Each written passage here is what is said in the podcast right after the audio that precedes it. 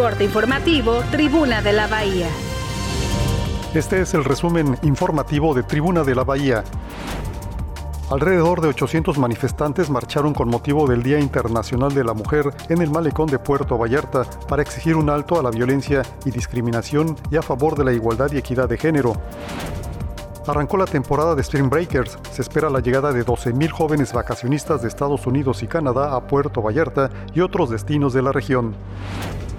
Desde este mes de marzo, la aerolínea Viva Aerobús opera 16 vuelos semanales para la ruta Guadalajara-Puerto Vallarta, informa el Fideicomiso de Turismo Local.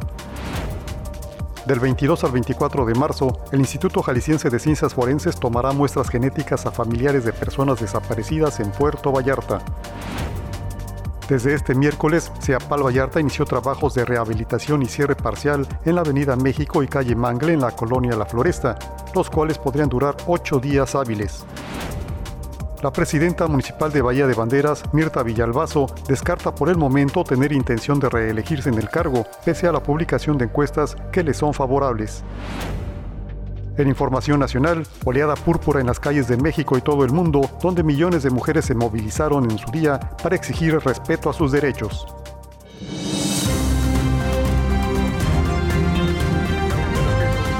Corte informativo, Tribuna de la Bahía.